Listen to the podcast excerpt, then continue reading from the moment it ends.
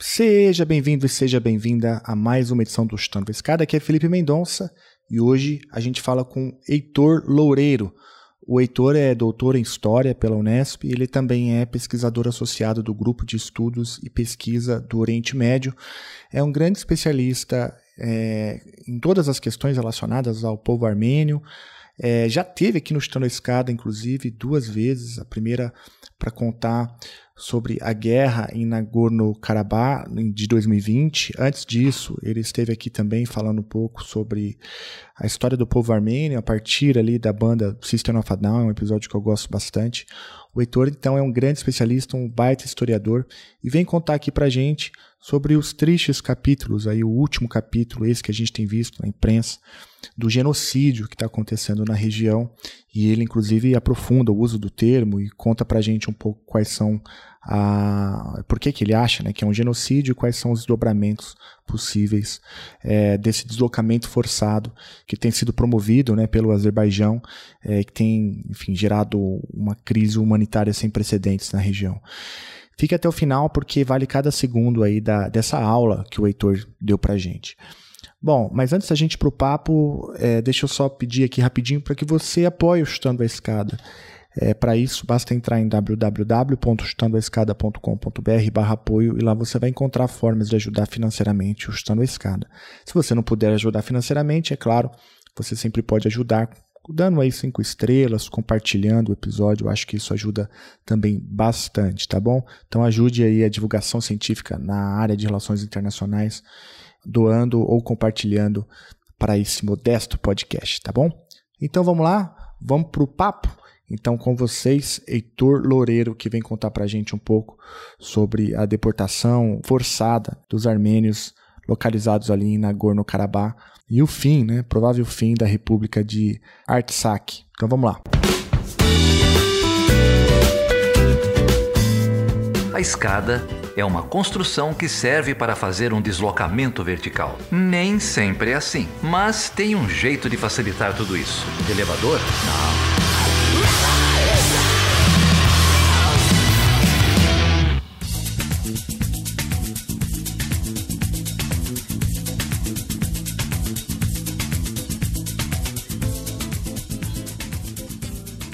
Grande Heitor Loureiro. Você tá bem, cara? Como que você tá? Tudo bem, tirando tudo, Felipe. E você? Tô bem também. Você tá em todos os lugares, você é tipo onipresente. Toda a podosfera te quer, rádio ao vivo, TV, imprensa. O que é uma droga, né? Se eu estudo genocídio, massacre e guerra, se eu tô em todos os lugares, quer dizer que o mundo tá cada vez pior. É, pois é. A tua aparição é um sinal do fim dos tempos. Né? É... que absurdo, né, o que eu falei. Não, mas é exatamente isso, né? Minha mãe fica feliz que eu apareço na TV, eu falo, mãe, então. Então, deixa eu te falar um negócio. Quando eu apareço na TV, geralmente não é para dar boas notícias. É... Próxima vez eu venho estudando cinema, música, sei lá, alguma coisa que né, dê para falar. Não, não mexe com isso não, é importante teu papel aí como acadêmico. Ó, para quem não conhece o Heitor Loureiro, ele é doutor em História pela Unesp, também é pesquisador associado do Grupo de Estudos e Pesquisa do Oriente Médio, um grupo de que eu tenho é, máximo respeito, tá, admiração, muita gente já passou aqui, é Munique, e o próprio Heitor já teve aqui no Estando é, em outras duas oportunidades, uma para falar, é o episódio mais escutado do, do Chutando Escada até hoje, é chamado System of a Down e Genocídio Armênio. É, a gente vai deixar na descrição do episódio aí pro, pro ouvinte que chegou no Chutando Escada agora, não sabe, né? É um episódio lá de 2019, e também um outro é, episódio de 2020 chamado Nagorno-Karabakh, sabe onde fica? Que ali você faz um histórico né, da, do, que, do, do que, que acontece ali na região, esmiuça bastante o conflito é, ali entre Armênia e Azerbaijão. E eu vou recomendar que o ouvinte, então, que caso queira se aprofundar na discussão histórica do, do conflito, escute também o episódio de 2020 do Estou na Escada com o próprio Heitor. Mas, Heitor, olha só, infelizmente o assunto voltou à tona, né? É, e, e, o ouvinte que talvez nunca ouviu falar da região, não sabe onde fica, não sabe o que é Nagorno-Karabakh, se você puder fazer, eu acabei de indicar o episódio de 2020, mas se você puder rapidinho fazer um rápido é, uma rápida contextualização, acho importante para o ouvinte se localizar no, na conversa, pode ser? Pode ser, deixa eu só fazer aqui uma, uma nota de esclarecimento que eu devo a este podcast a minha arroba no Twitter, né? Porque na primeira vez que eu aqui estive, é, eu, eu, eu, brinquei com o, que eu não gostava de ser chamado de, de doutor, Heitor, por causa da rima, né?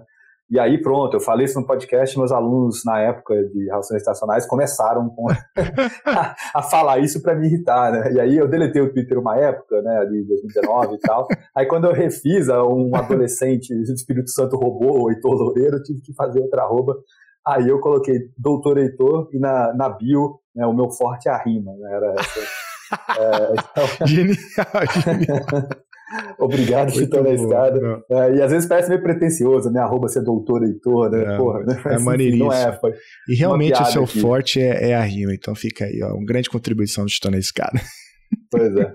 é dito isso, né, agora falando de coisa séria, é, Nagorno-Karabakh, ou Artsar, que é o nome que os armênios dão à região, Uh, é um enclave de maioria populacional armênia que fica dentro do que é reconhecido internacionalmente como República do Azerbaijão. Então vamos lá para a gente fazer o um grande mapa aqui. A gente está falando do Cáucaso, que é o lugar onde se conecta é, Oriente Médio com a, o sul da Rússia, né, aquela encruzilhada do mundo, né, aquela ideia de é, o coração do mundo, de onde passava a Rota da Seda e vários caminhos começados ao longo da história, uma região muito importante. Né? A gente está falando dessa região do mundo, uma região montanhosa, uma região que tem uma série de conexões e que dá é, entrada é, para o Mar Negro, para o Mar Cáspio, para o Irã, para a Turquia, para a Síria e para a Rússia. É, então, nessa região, se a gente faz um recorte, né, se a gente coloca aí uma, uma lente de aumento, a gente chega né, no sul do Cáucaso, que é onde fica Geórgia, Armênia e Azerbaijão, três ex-repúblicas soviéticas. É, e quando a gente olha ainda mais nesse zoom, quando a gente amplia mais essa imagem, a gente tem Armênia e Azerbaijão, dois países completamente distintos, culturalmente, etnicamente, religiosamente, linguisticamente completamente distintos que compartilham uma fronteira, né? e essa fronteira que foi uh, formalizada pós colapso da União Soviética, como eram as fronteiras das antigas repúblicas socialistas soviéticas, ela tem um problema. O problema é que um território de maioria populacional armênia está dentro do Azerbaijão e não na Armênia. Né? E essa região, que durante o período soviético era conhecida como Nagorno-Karabakh, Nagorno em russo significa alto ou montanhoso, né? Karabakh é o nome né, persa da região. Uh, essa região, ela, de maioria populacional armênia, ela fica sob controle é, do Azerbaijão. E quando nós temos o fim da União Soviética, a gente tem um processo de uma disputa desses dois países por essa região. O Azerbaijão dizendo que, de acordo é, com o direito internacional, essa região pertence ao Azerbaijão, e os armênios dizendo que, de acordo com o princípio da autodeterminação dos povos, os armênios de Karabakh podem decidir o que eles vão fazer, e eles decidem por proclamar uma república independente. Né? E essa república independente é muito conectada com a Armênia e só existia por conta do apoio militar, econômico e etc. dos armênios. É, então, para fazer um panorama muito rápido, né, e para mais detalhes, confira Chutando a Escada, Nagorno-Karabakh sobre onde fica, é, eu, eu ficaria aqui com esse, com esse primeiro é, pontapé. Não, excelente. Então, deu para localizar no mapa né, e um pouco a, a discussão. E agora, é, a, a, toda a imprensa aí é, que cobre política internacional está tomada, então, com notícias de Nagorno-Karabakh, é, dada né, a, a, crise atual que tomou conta da região. E, e se você puder também contar um pouquinho para a gente como que foi esse ataque militar do Azerbaijão é, e, e como que está a situação hoje, acho, acho importante também para a gente entender. Não, beleza. É, em 2020, né, a última vez que eu tive aqui, é, conversando com o Geraldo e com a Carol, acho que aquela gravação você não estava, uhum, né, Felipe? Sim. A gente fala muito, mas por motivos clubistas, né? Você Isso. acha encalha por conta do Flamengo, mas é, acho que faz tempo que a gente não, não, não grava. O Felipe tá insuportável no WhatsApp esses últimos dias aí, viu, gente? Insuportável. É, é denúncia aqui no Escada. Mas em 2020, quando eu estava com pessoas é, mais comedidas, é, futebolisticamente, nesse podcast, é, era justamente no processo que o Azerbaijão iniciou, naquele momento, de uma nova ofensiva militar para recuperar o controle sobre essa região. É, de 94, quando a gente tem um cessar-fogo é, que estabelece uma vitória armênia e o controle armênio da região, até 2020, que é quando o Azerbaijão lança, em plena pandemia, é uma grande ofensiva militar com apoio da Turquia e com apoio de Israel, é, a gente tem o Azerbaijão falando que eles iriam retomar esse território em algum momento. né, que esse território de Nagorno-Karabakh e sete territórios adjacentes a Nagorno-Karabakh, que os armênios ocuparam, que são parte do Azerbaijão e os armênios ocuparam, como uma espécie de buffer zone, né, de área tampão, que esses territórios seriam retomados em algum momento. Então, em 2020, o Azerbaijão, com uma larga ofensiva militar, com grande uso de drones turcos, inteligência e tecnologia israelense, força aérea turca e mercenários da guerra da Síria, que foram mobilizados pela Turquia, nós temos uma vitória militar azeri que recupera mais ou menos 40%, 50% é, do que era a autoproclamada República de Nagorno-Karabakh. Pois bem, permanece outros 50%, ainda controlado pelos armênios, com cerca de 140, 150 mil armênios ali vivendo. É, quem garante que os azeris não vão tomar todo o resto? Naquele momento, quem garante é a Rússia. É, o Vladimir Putin consegue colocar 2 mil homens como peacekeepers dentro de Nagorno-Karabakh para garantir que os azeris e os armênios não entrem em confronto. Ah, por que, que essa situação muda agora, né, nas últimas duas semanas? Porque aconteceu a Ucrânia. E acontecendo a Ucrânia, a, a, tensão da Rússia não está mais no Cáucaso, está na Europa Oriental. É, a tensão diplomática, política, econômica e militar. Então, o Azerbaijão percebe que é, se ele entrar num processo de retomada desses territórios, os russos não vão fazer nada. E mais do que isso, Moscou hoje depende do Azerbaijão como uma lavagem dos seus hidrocarbonetos que são vendidos para a Europa como azeris, não como russos. Né?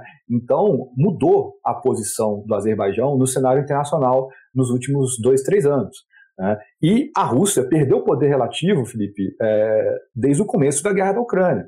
Né? A Rússia na, no Cáucaso era uma coisa antes da guerra da Ucrânia, agora é outra. É uma, é uma potência muito mais fraca no, no, no Cáucaso Sul. Né? É, o Cáucaso Sul hoje ele flerta com o Ocidente de, de, várias maneiras, coisa que não acontecia antes. A Geórgia tentou em 2000, 2008, né? vocês têm episódios aqui no Estânia Escada sobre isso, né? e a gente sabe o que aconteceu. Está lá a Ossétia e a, e, a, e a Abkhazia até hoje sob controle russo, né? num, num grande ensaio porque seria depois é, o Crimeia, Donetsk.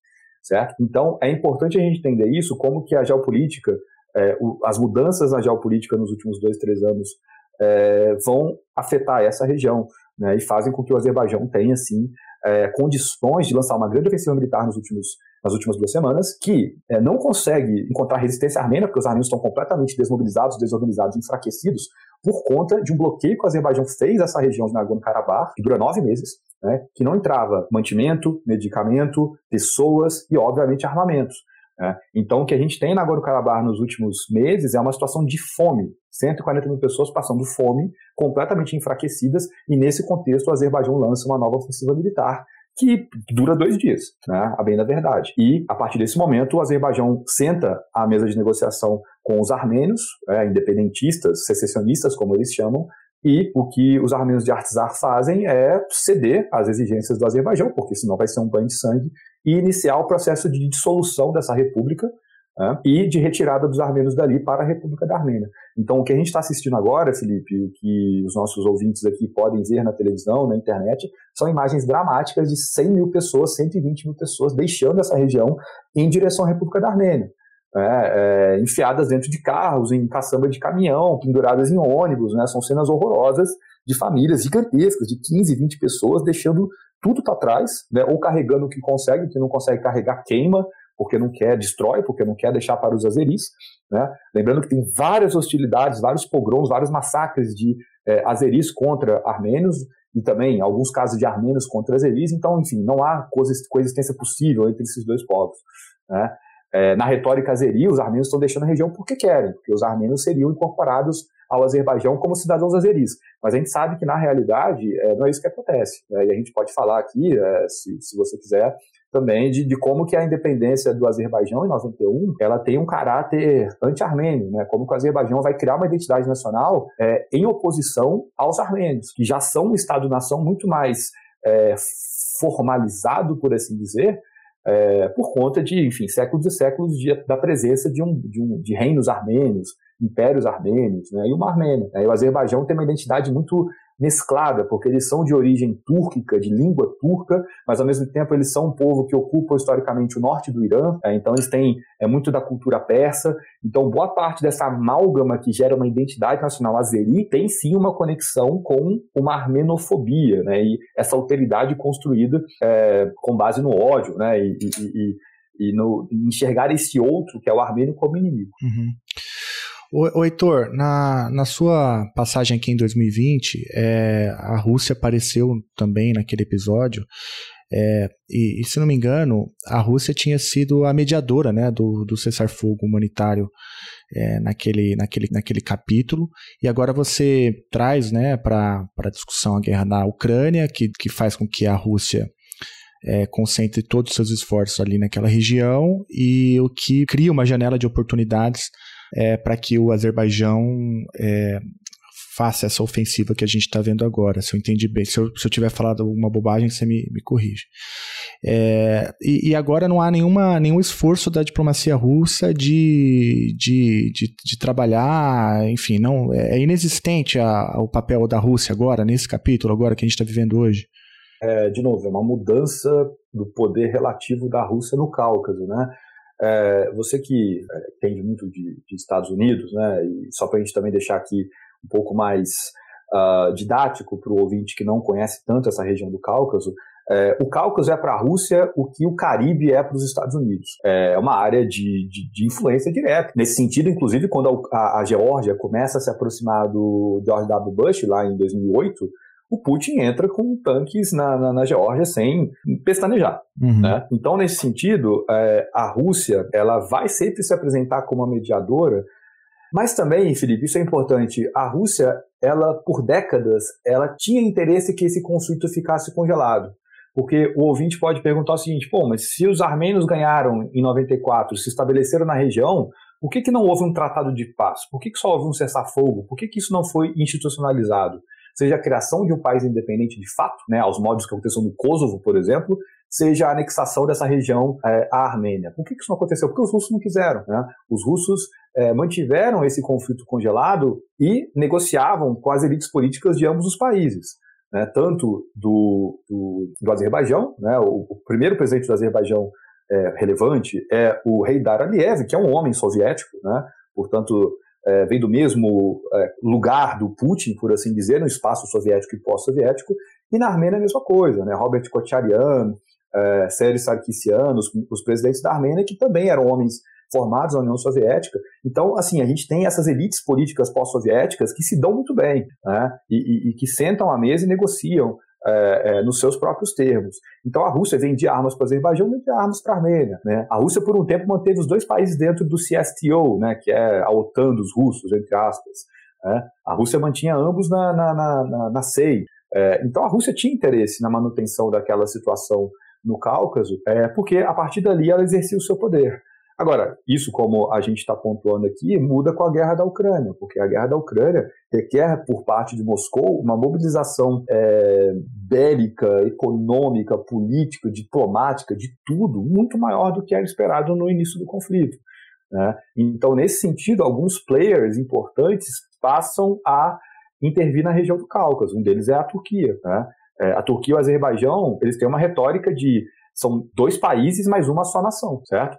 Uh, o Erdogan estava agora em Nakhchivan, que é um enclave azeri na, na, na Armênia, uh, falando isso, né, e, e, louvando os esforços azeris é, na, na, por ter reconquistado Artsar.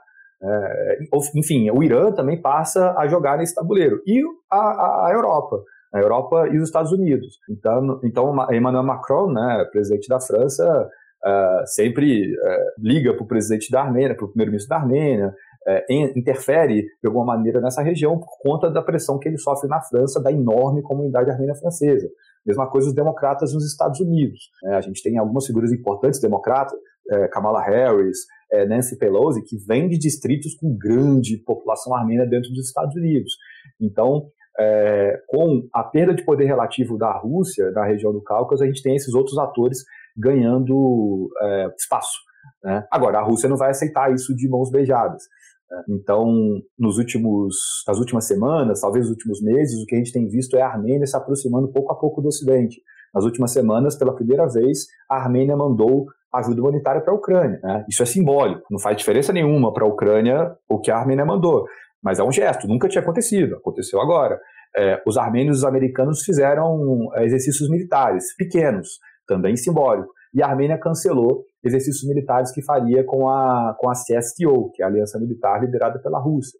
Então, isso tudo são gestos que o Vladimir Putin é, não, não, não engoliu.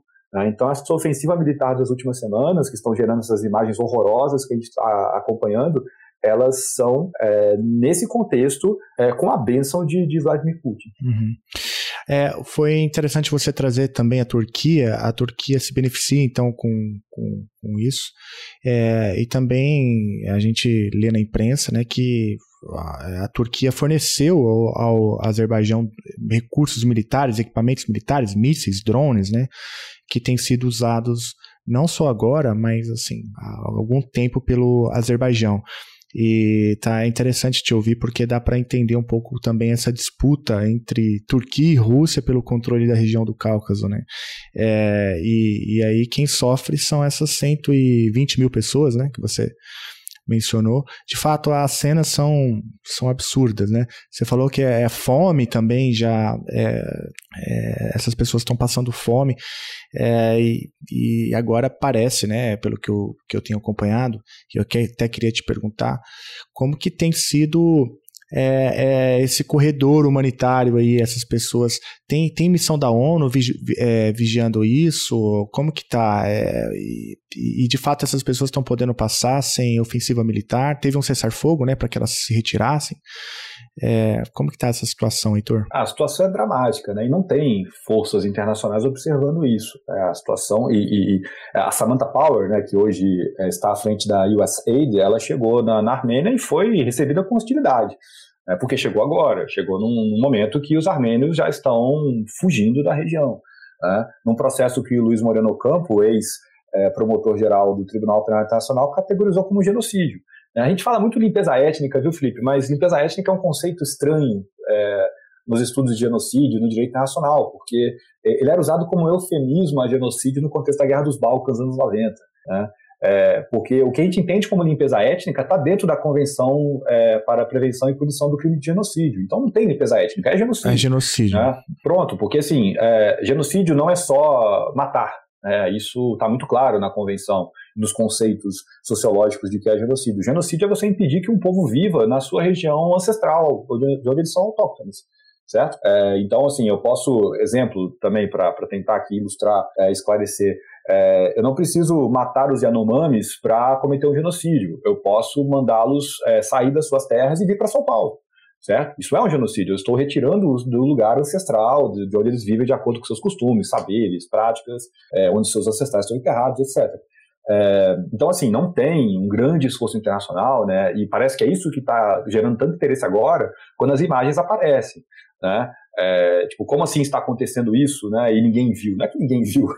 Muita gente estava vendo e falando e, né, e cobrindo. É porque o mundo não prestou atenção. É, e, e, o mundo, como quando eu digo, é a opinião pública ocidental, é Washington, Bruxelas, é Nova York, né, no caso da ONU, não, não quiseram prestar atenção. Né? É, é, importante a gente fazer aqui uma, uma ressalva, Felipe, que é o seguinte: a região de Nagorno-Karabakh ela não é geograficamente ligada à Armênia.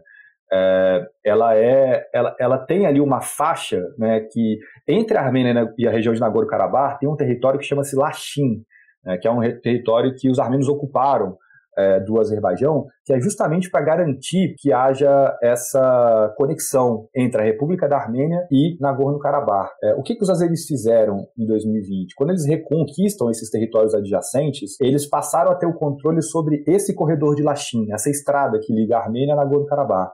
É, há nove meses atrás, é, alguns é, homens azeris é, interromperam essa estrada dizendo que eram ecoativistas, que estavam interrompendo, é, fechando a estrada por conta de uma é, suposta, enfim, uh, violação por parte dos armênios de Karabakh, de, do meio ambiente, poluição, etc. Né? Balela, total balela. Quando é, a, a, imprensa ocidental começou a investigar que eram essas pessoas, eram militares azeris a paisana. Né? E a partir desse momento, o Azerbaijão ele passa a controlar quem entra e quem sai de Nagorno-Karabakh. E eles passam a proibir que qualquer pessoa entre em Nagorno-Karabakh. Tá? Então ali já começa alguma uma coisa importante, porque é, eles permitem que as pessoas saiam de Karabakh e vão para a Armênia, mas não permitem que as pessoas é, venham da Armênia para Karabakh.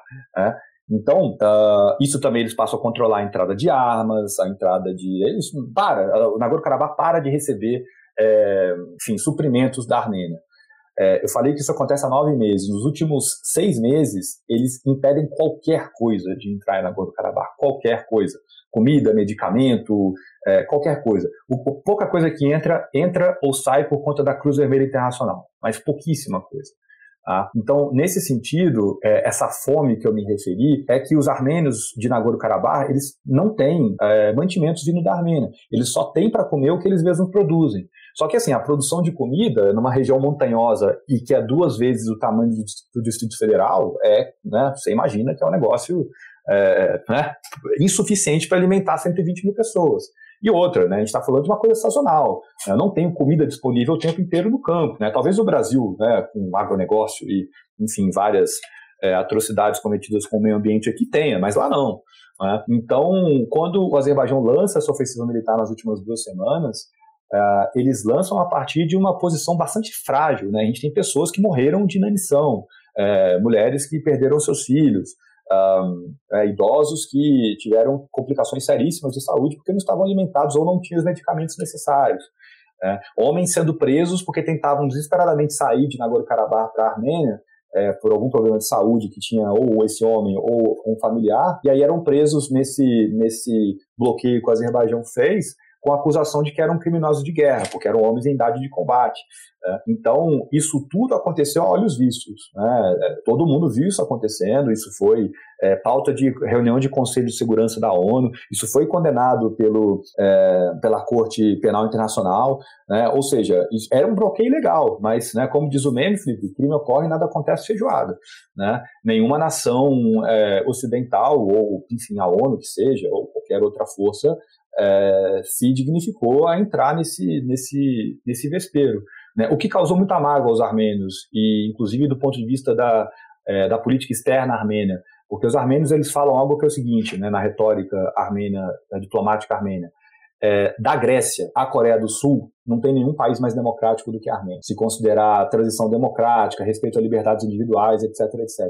Então, por que que quando uma nação autoritária, governada por um ditador há 20 anos, rica em hidrocarbonetos, invade uma nação democrática, liberal, voltada, a, a, enfim, ao jogo democrático liberal, é, por que, que isso causa tanta comoção quando é a Rússia em relação à Ucrânia, mas por que, que não causa comoção quando é o Azerbaijão em relação à armênio. Né? E isso cria uma grande, uma grande ferida é, nos armênios que agora o mundo vai ter que, que, que lidar com isso. Né? E para fechar a resposta, isso explica por que a Samantha Power não foi bem recebida é, na Armênia esses dias. E isso explica também é, como que é, a República cai tão rápido, né?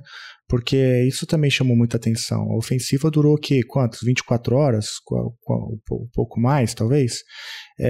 Se eu entendi bem da tua, da tua fala, a tua explicação, isso já vem desse estrangulamento da estrada de Lachim, não é? Foi isso que você. Perfeito, sim. É, que, que já tem ali, já tinham. É, isso já está sendo feito há meses, né? E aí a ofensiva só é o último capítulo de um estrangulamento que já estava posto e como você como você mencionou. É, é, é, mas conta pra gente um pouco como que foi então a, a ofensiva, é, porque as manchetes falam assim, ó, tudo acabou no piscar de olhos, é, foi, foi, foi isso mesmo, né? Eles sem aviso prévio chegaram e varreram ali a região é, e gerando essas imagens absurdas que a gente tem visto aí na imprensa. Ah, não teve resistência nenhuma é, do ponto de vista militar? Não, não teve resistência porque as forças de defesa de Nagorno-Karabakh é, estavam muito precariamente preparadas para esse confronto. É, então, os azeris rapidamente conseguiram é, desbaratinar qualquer tipo de resistência com drones, né, munição errante e coisa e tal. É, a República da Armênia não conseguiu mandar para Karabakh nenhum tipo de ajuda, nem em homens e nem material bélico. Então, rapidamente, os armênios, os armênios de Karabakh tiveram que negociar. E a negociação foi no seguinte termo: né, é, Baku obrigou os armênios de Karabakh a entregarem todas as suas armas, né, o que aconteceu, e abandonarem suas posições. É, e deram um tempo para os armênios decidirem o que, que, eles iam fazer, se eles iam ficar na região ou se eles iam embora. Esse tempo é o que está rolando agora. Né? A gente tem aí mais ou menos cinco, seis dias de armênios desesperadamente deixando Nagorno-Karabakh e indo em direção à República da Armênia. Né? Então, não houve resistência porque é, eles foram estrangulados nos últimos nove meses. É, então, de novo, né, por mais bem preparados que pudessem ser esses soldados, ou por mais uh, bravos que fossem na defesa da sua terra ancestral, eles não têm a menor condição de lutar com armamento contra armamento turco de ponta, contra é, aplicativos de, de, localização israelenses de ponta, contra, enfim, é, é, material de primeira qualidade que o Azerbaijão tem ao seu dispor por conta do, do dinheiro do hidrocarboneto que, né, que jorra literalmente um, dos poços de petróleo e gás no Mar Cáspio. Então, é, a, a, o grande, a grande dúvida, Felipe, que eu tenho, é, e todo mundo que acompanha esse conflito tem, é que são, vai, 120 a 140 mil armênios na região. A maioria vai deixar a região. É isso que a maioria já deixou a região. Hoje, enquanto a gente fala, 100 mil armênios já cruzaram a fronteira. Né? É, eu tenho dúvida se todos vão deixar. Eu acho que vai ter um grupo que não vai deixar e que vai ser esmagado. É, vai ser esmagado, a palavra é essa. E vai ter um grupo que não vai deixar a região e que vão ser mantidos é, pelo Azerbaijão como uma espécie de vitrine para o mundo. Olha como a gente trata bem os nossos armênios. A gente não disse que a gente ia tratar bem, que eles não precisavam ir embora, né? Agora, quando a gente olha a história de armênios e azeris, de novo, é uma história terrível, né? Uma história que nós temos massacres, nós temos é, destruição de patrimônio cultural. É, os armênios, é, em 2020, quando eles perdem alguns desses territórios, eles é, igrejas foram destruídas ou foram descaracterizadas. Os azeris passam a dizer que essas igrejas não são armênias, são de albaneses caucasianos, que é um povo que ocupava a região anteriormente, mas que do ponto de vista histórico não faz o menor sentido. É, enfim, né, também aí são os usos e abusos da história para poder criar uma identidade nacional e algum tipo de. Isso é um negócio que me irrita muito, viu, Felipe, na história. É, é, é essa tentativa de controle de narrativa através do, do primeiro ocupante, sabe? Uhum. É, e aí fica uma coisa, não, a gente tem direito porque chegou antes. Não, mas é, a gente é, chegou antes de é. vocês. Não, mas quem chegou antes não foram vocês, foram seus ancestrais que não são o mesmo povo. Né? Que é um negócio que não faz sentido, porque beleza, os armênios estão lá há milhares de anos, estão. Mas os azeris estão há séculos também, né? E como é que você fala para um povo que está lá há 800 anos que não, é, eu estou aqui há 4 mil, tá ligado? Uhum, você não tem direito de estar aqui, eu tenho mais direito. Isso não existe, bicho. Isso é um negócio que, né, é, é um negócio que, enfim, não, não tem. É... é o dilema da regressão infinita, né? No, se é. você for com nessa, você vai chegar no Big Bang. Né? Exatamente. Porque, porque esse argumento, de fato, tem, há um limite, né, para até onde ele pode ser, ser usado. Mas quando você falou que parte dos armênios que vão ficar serão massacrados, é, é o que é, é, isso mesmo, né? Eles serão mortos, né? Daí, de novo, a discussão sobre genocídio. É, tem, tem relatos aí não verificados, mas há relatos também de já de assassinatos em massa e estupro. É, tá, você tem, tem acompanhado isso ou é, ou é fake news? Não, eu tenho acompanhado, mas é, é muito difícil, sendo muito sincero, de distinguir o que está acontecendo agora ou o que é material requentado de 2020. Entendi. Uhum. Ah, porque em 2020 a gente teve muito esse. 2020 foi uma guerra de fato, né? Agora não é uma guerra, é uma ocupação, né? É, e em 2020, é, é, nessa guerra de fato, a gente tem assim, imagens horríveis, né? horríveis, horríveis, horríveis. Que eu não vou nem descrever aqui, porque, enfim, né, não é o caso, mas. É, agora, o, o, importante que, que a gente precisa frisar é o seguinte: é, a partir do momento que o Azerbaijão se transforma num país independente em 1991, assim como a Armênia, o Azerbaijão começa um processo de criação de uma identidade nacional que é muito pautada ao, no ódio aos armênios. Né? E, e, e, isso é muito importante porque os, os azeris passam a dizer os armênios ocupam um quarto, um quinto do nosso território. Os armênios são forças ocupantes. Os armênios roubaram nosso território. Os armênios usurparam as terras de onde vieram os nossos ancestrais. Né? Porque no contexto da Guerra dos anos 90, isso é muito importante dizer, tá? É, os armênios tomaram, de fato, sete territórios que não pertenciam a eles, para fazer essa espécie de buffer zone em volta de Nagorno-Karabakh. Né? E nesse processo, meio milhão de azeris foram tirados de suas casas e mandados para as periferias de Baku. Baku é a capital do Azerbaijão. Né? É, isso causou muito, muito remorso nos azeris e muito ódio nos azeris, porque 500 mil pessoas deixaram suas casas e foram para, enfim, morar em periferias. Né? É, então, o Azerbaijão sempre foi muito hábil a usar esses, esses refugiados é, numa espécie de discurso redentista, né, de vamos voltar às nossas terras, vamos reconstruir o Azerbaijão histórico, é, a Armênia não pode existir, tudo que é Armênia, na verdade, é terra histórica do Azerbaijão. Né?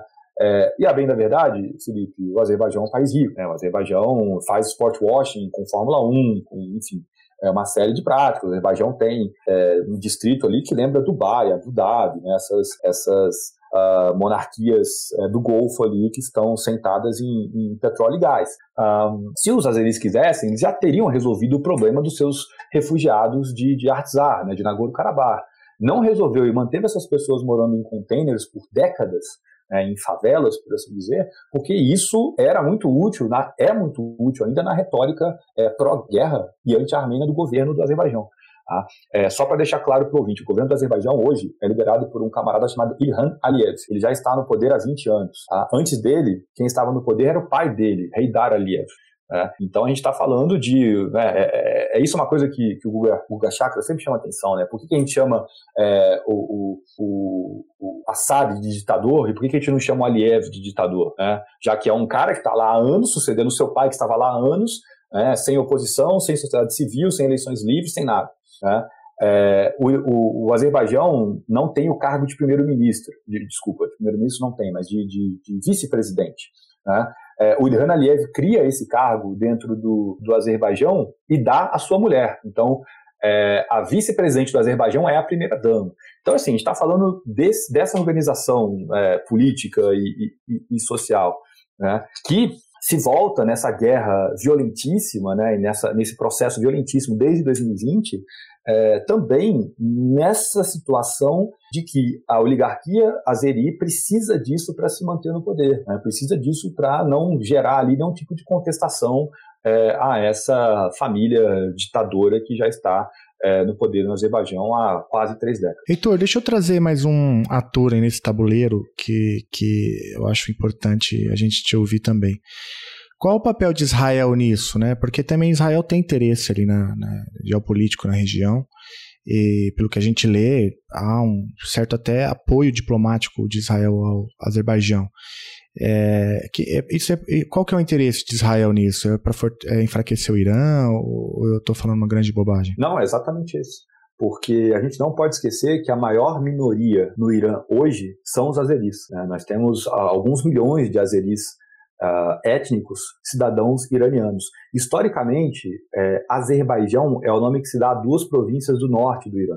E aí, quando se cria a República do Azerbaijão no Cáucaso, é, eles pegam emprestado esse nome que vem do norte do Irã. É parecido, Felipe, com a Macedônia. Tá? Macedônia uhum. na região da Grécia, cria-se uma Macedônia ao norte, que tem o mesmo nome, mas aí começa aquela coisa, pô, mas não pode ser o mesmo nome, né, já que Macedônia não é aqui, é dentro da Grécia. É bem parecido.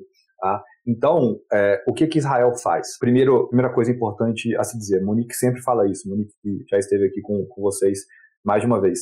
É, Dentro do Azerbaijão, mesmo antes de existir Azerbaijão como tal, existia uma comunidade judaica. Tá? Então, Baku e cidades ao redor de Baku é, tem uma presença judaica ancestral. Né? Um dos casos mais famosos é, é Gary Gasparov, que é metade armênio, metade judeu, né? e é nascido em Baku. Né? E a sua família deixa Baku justamente por conta de uma perseguição aos armênios da região. Né? é, para os jovens, né, Felipe? É, o, o Gary Gasparov, para a gente que é dos anos 90 ali, né, cresceu nos anos 90, o Gary Gasparov é uma figura muito né, viva, né, mas é, ele é um grande enxadrista, talvez o maior de todos os tempos, e hoje ele é uma figura é, talvez a mais importante da oposição ao Putin. Né, é, na Rússia. Uh, ele originalmente é um, um armênio de Baku, né, o nome dele é Gasparian, Gasparov já é a versão russificada então, o, o, Azerbaijão ele, ele, ele tem muito orgulho de ter uma pequena vila é, dentro do seu país que é totalmente judaica. Né? E o Azerbaijão mantém essa vila com muito afinco, né? também como uma espécie de é, propaganda retórica da, da, da, sua tolerância com outros povos. Então, por que eu estou fazendo essa grande volta? Para dizer o seguinte: através do Azerbaijão, através de cidadãos azeris, Israel consegue infiltrar dentro do Irã inteligência, além de geograficamente estar né, ao norte do Irã, com a fronteira no Irã. Então, o Azerbaijão é muito importante para contenção do Irã né, e para monitoramento do Irã. Porque se a gente tem azeris no Azerbaijão e azeris no Irã, é, é, fácil a gente entender como que essas pessoas transitam de um país para o outro. Né? Às vezes tem família num lugar, trabalha no outro, e nesse sentido Israel consegue passar inteligência é, e consegue monitorar o Irã é, de maneira bem direta. Tá? Então, por isso que Israel uh, tem um interesse muito grande é, no Azerbaijão, está muito ligada ao Azerbaijão. Israel estava na região é, poucos dias, é, políticos israelenses estavam na região poucos dias antes disso, é, esse conflito agora. É, nós temos aquelas pessoas que são loucas por ficar monitorando voo na internet, né? Uhum. Aqueles radares e tal. É, a galera tava milhão aqui no Twitter monitorando a quantidade de voo que saía é, do aeroporto militar israelense em Israel em direção ao Azerbaijão. Né? É, e aí é com armamento, né? Tem um aeroporto em Israel, não sei o nome agora, mas um aeroporto que é o único que tem permissão para é, levar armamento, né? Para embarcar armamento. E vários aviões saindo ali em direção ao Cáucaso. Né? Então, é, vem daí. Né, então, não é, não, é só, não é só um apoio diplomático. Pelo que você está falando, não é só um apoio diplomático, é um apoio militar. É. é o Azerbaijão foi muito um, ativo no uso do aplicativo Pegasus para monitorar é, tanto armênios quanto membros da oposição azeria ao governo de Ilhan Aliyev. É, é um apoio militar, um apoio de inteligência. Né? O Pegasus apoio... foi o mesmo que o Bolsonaro usou, não foi? É, acredito que sim. Que o, é, que ou, não sei se usou, mas que estava em processo de negociação. Estava é, né? negociando. Isso, isso eu me lembro. É, é. é, não, é, de fato interessante também te ouvir falar sobre isso. É, oh, Heitor, é, então com, com, com esses últimos capítulos, além é, das cenas lamentáveis, né, eu acho que foi muito interessante também quando você é, traz para a discussão, é, citando o Ocampo, né, é, aqui o conceito correto para descrever o que está acontecendo, Luiz Moreno Ocampo, né, é, é, que é genocídio, né, é, se eu, se, eu, entendi bem, por favor me, me corrija se eu estiver errado, se trata de um genocídio que você está tirando, né, privando um povo de, de viver na sua terra e nesse deslocamento forçado tem inúmeras cenas também de, de violência e de é, tudo é uma grande violência em si, né? É, e bom, além disso tem também a, com a rendição, né, o, o fim da, da autodeclarada República de Nagorno-Karabakh. Qual que é o, o, termo mesmo que eles usam para termo correto é o. Você falou, eu esqueci. Arksar. Arksar, a República de Arksar. É, ela, ela será extinta, então, pelo que tudo tudo está colocando agora. A partir é, do dia 1 de janeiro do ano que vem. Não, não, há, não haverá mais. É, e, e, como que está? A Armênia tem condição de receber esses refugiados todos? É, como que está a situação humanitária é, do, do, do, lado agora da Armênia, da, da equação? A Armênia ela tem condições, mas tem um limite, porque a gente está falando de um país, a Armênia, que não tem nem 3 milhões de pessoas. E aí a gente está falando de uma onda de 120, 130 mil pessoas que estão entrando na Armênia. Né? É, então, condições tem, mas é óbvio que isso gera um impacto muito grande. Né? Os armênios chegaram a receber de maneira é, flutuante, tá? mas quase um milhão de russos no contexto agora da guerra da Ucrânia. Agora, é diferente o russo que vem para a Armênia com dinheiro, com um emprego, com, né, porque muitas empresas russas vão para a Armênia para driblar a sanção, é, com formação. Né? Muitos russos que vão para a Armênia são liberais nos costumes, né? anti-guerra, anti-Putin, então isso também dá uma, né, uma agitada na vida social da Armênia. É, agora a gente está falando de camponeses, pessoas humildes, tá? pessoas que com famílias gigantescas, famílias de 15, 20 pessoas, sabe? é, pessoas que nunca pisaram na Armênia, pessoas que, é, que vivem em Nagorno-Karabakh há milênios, né? Óbvio que não a mesma pessoa, mas enfim. Né? Eu tive essa região três vezes, tá? Então, assim, e, e, e, e eu tive na região de fato inteira, assim, né?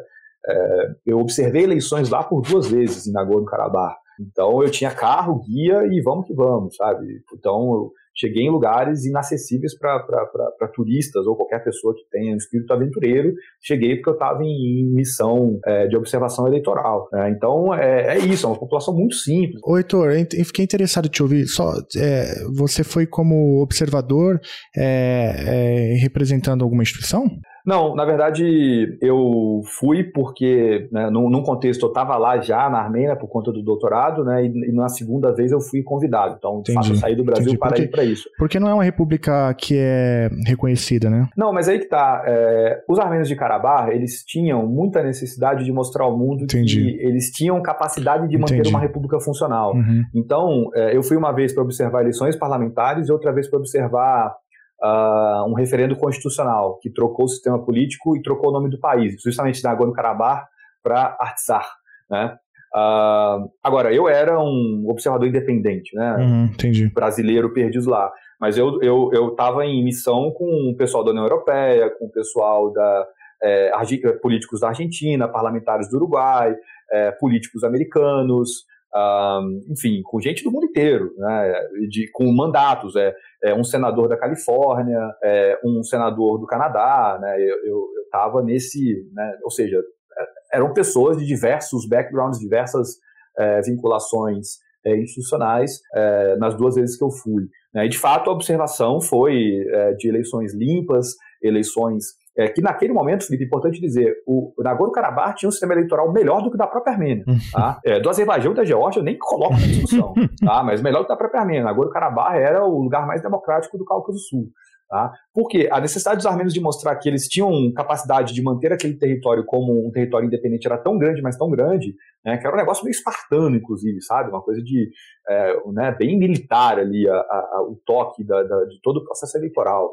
Né? É, enfim, é, eu, eu, eu, dizia isso para falar que eu, eu, conheço profundamente a região né? e, e, e, e, sei, né? conheço das fragilidades daquela população que vive do campo, vive do que, sabe? É, a gente tem relatos de pessoas chegando com, com, com, com galinha na Armênia, com, é, com animais, sabe, de, de, de, de cultivo ali, com, é, enfim, para tentar de alguma maneira levar o que eles têm para sobreviver. Vou fazer um parêntese, Felipe, se claro, me permite. Claro. Eu tive agora em, em Mariana, né? Uhum. É, Mariana aqui, Minas Sim. Gerais, né? É, e eu fui a Paracatu de Baixo, que foi a, a, o vilarejo mais atingido pela, pelo crime né, da, da, Samarco com a barragem de Mariana. Uh, e aí eu ouvi uma coisa de, da, da, dos, dos, sobreviventes do desastre, falou o seguinte, é, a gente vai para Mariana, e Mariana é uma cidade minúscula, né? A gente vai para Mariana e a gente sente mal, porque a gente não é pertencente àquela cidade grande. E a gente tem que gastar dinheiro com aluguel, que é caro, e gastar dinheiro com comida. A gente não gasta dinheiro com comida é, em Paracatu antes do desastre. É, a gente tinha galinha, a gente tinha porco, a gente tinha vaca, se eu queria uma fruta eu pegava. Né? Aí uma velhinha falava assim: é, eu, eu, tenho que comprar limão pela primeira vez na minha vida, eu tenho que comprar ovo pela primeira vez na minha vida. Né? É, com perdão da digressão, a situação é parecida. Né? A gente tem armênios com uma cultura de subsistência na região que agora vão ser jogados na República da Armênia, é, que por mais que tenha condições de absorver essas pessoas, é, não tem condição de oferecer é, imediatamente emprego, casa, é, é, salário, alimentação para essas pessoas é, de maneira satisfatória. Né? Ou seja, essas pessoas vão ficar insatisfeitas, vão cair ali é, num limbo na, na Armênia e muitas vão querer deixar o país em direção à Rússia, em direção ao Ocidente. Né? Ou seja, é, nem mesmo na Armênia essas pessoas vão conseguir ficar. Né? É, isso aqui é, uma, é, um, é, um, prognóstico que eu estou fazendo. Sim, tá? Pode sim, ser que sim. a situação não seja essa. É, a não ser que agora, e é isso que a Samantha Power está propondo, né, o Ocidente enche a Armênia de dinheiro para poder receber esses refugiados lá e que eles fiquem lá e não vão para outro lugar. Né? A ver sendo nos próximos capítulos. A última pergunta aqui, você que conhece a região, como dialogou é, com as pessoas lá nessa sua passagem por lá, duas passagens, né? É, eu queria também ainda na, nessa nesse horizonte de prognósticos te ouvir sobre é, as suas é, percepções para o futuro, mas agora não mais de curto prazo, né, de, de médio e longo prazo. Porque a gente sabe, até te ouvindo, inclusive no episódio que a gente gravou em 2020 com você, que esse tipo de situação deixa marcas profundas, né? Deixam marcas profundas e que é, de difícil cura, né? E isso volta depois em teses revanchistas, em movimentos políticos, em retaliações, né? É, e eu queria te perguntar um pouco assim, se você tem é, alguma ideia do que que do que que isso pode virar do lado armênio, né? Da, da, da equação aí, porque é, é, eu não sei como é, por exemplo, a juventude que vive ali na região é, absorve isso tudo, né? É, e se isso tende a ficar como está, imagino que, que, que dificilmente ficará, né, como está, é, como que isso será tratado, assim, no, no, no, longo prazo, considerando a sua experiência, sua riquíssima experiência, né, no, ali estudando a região, frequentando, vivendo ali a região nas suas passagens por lá. Faz sentido essa pergunta, Heitor? Faz muito. É, o problema é que eu sou historiador, né? historiador faz previsão do passado e erra, né? É, quanto mais do futuro. Mas eu acho que aqui eu dialogo com você de maneira franca, viu, Felipe? É, num, longe de mim querer é, dar uma carteirada aqui de autoridade, porque assim, eu, aqui é realmente um terreno bastante é, pantanoso, é, no qual eu vou dizer eu não sei, é, e é óbvio que eu não sei porque eu não vejo o futuro, mas é, onde eu quero chegar é, a realidade é, os armênios não têm a menor condição de retomar esse território. Ah, não tem. É, nos anos 90 tiveram condição de, de, de, de, vencer a guerra porque, enfim, dinheiro da diáspora, é, guerrilheiros que tinham experiência na Guerra Civil do Líbano que foram para Artsar lutar pelos armênios, é, aproveitando ali um caos da, da, do Azerbaijão, conseguiram vitórias militares importantes. Hoje em dia o cenário não é esse. É, a gente tem uma guerra, é, e aí que eu quero dialogar com você, discutir também.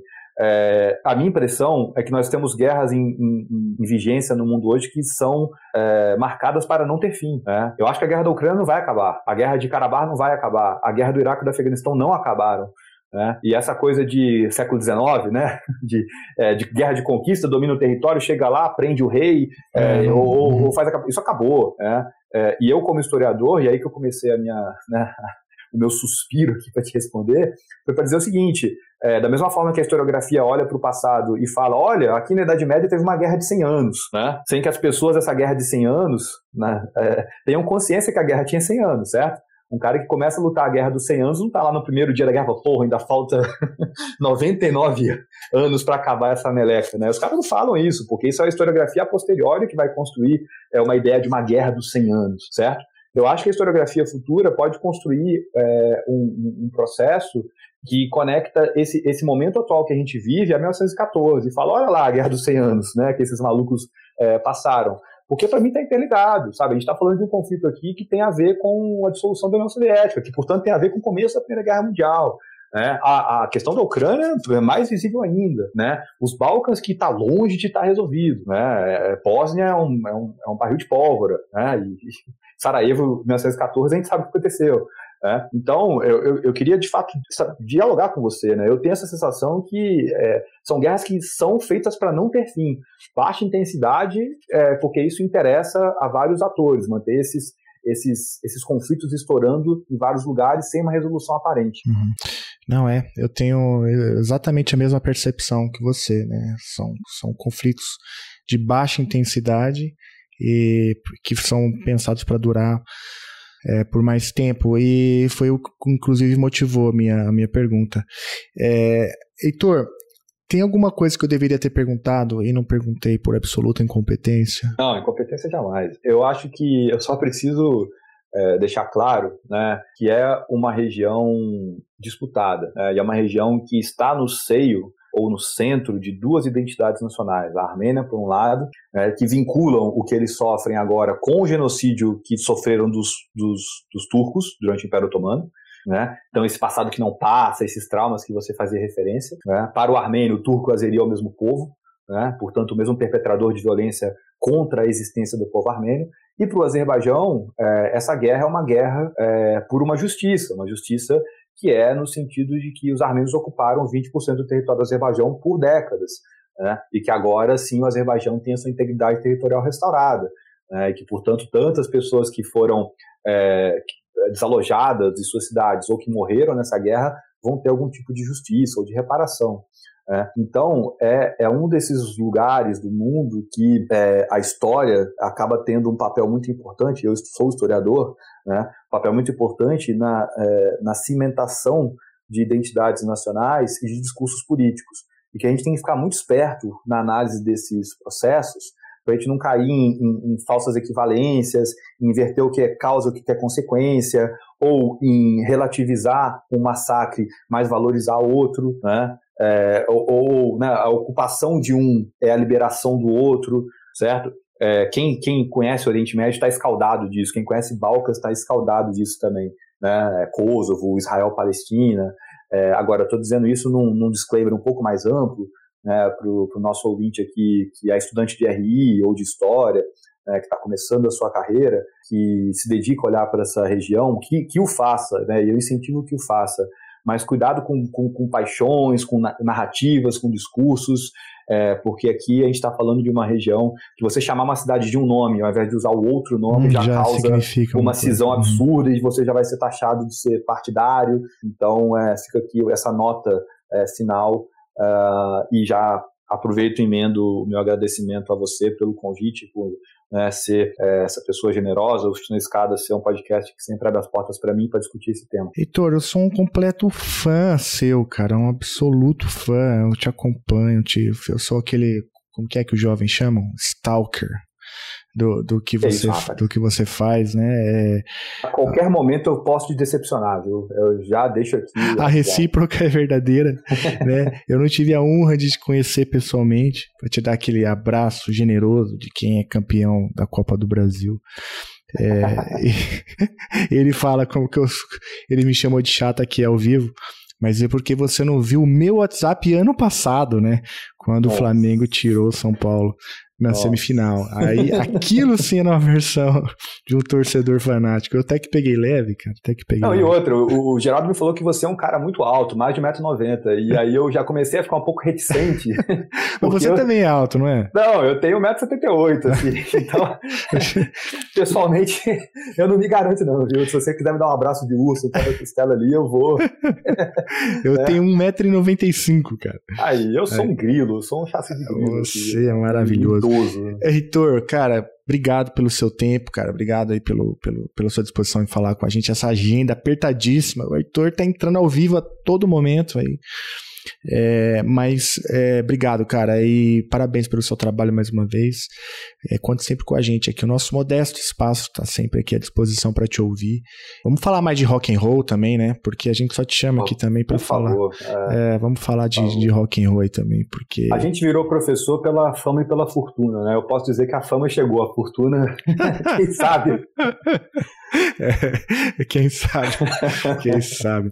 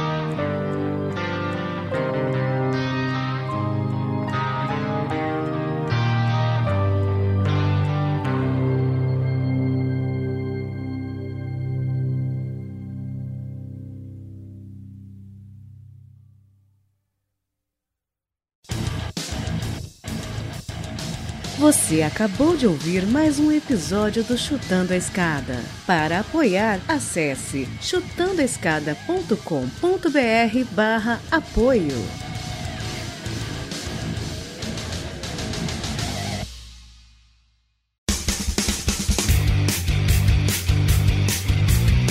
Cortes, edição de podcast.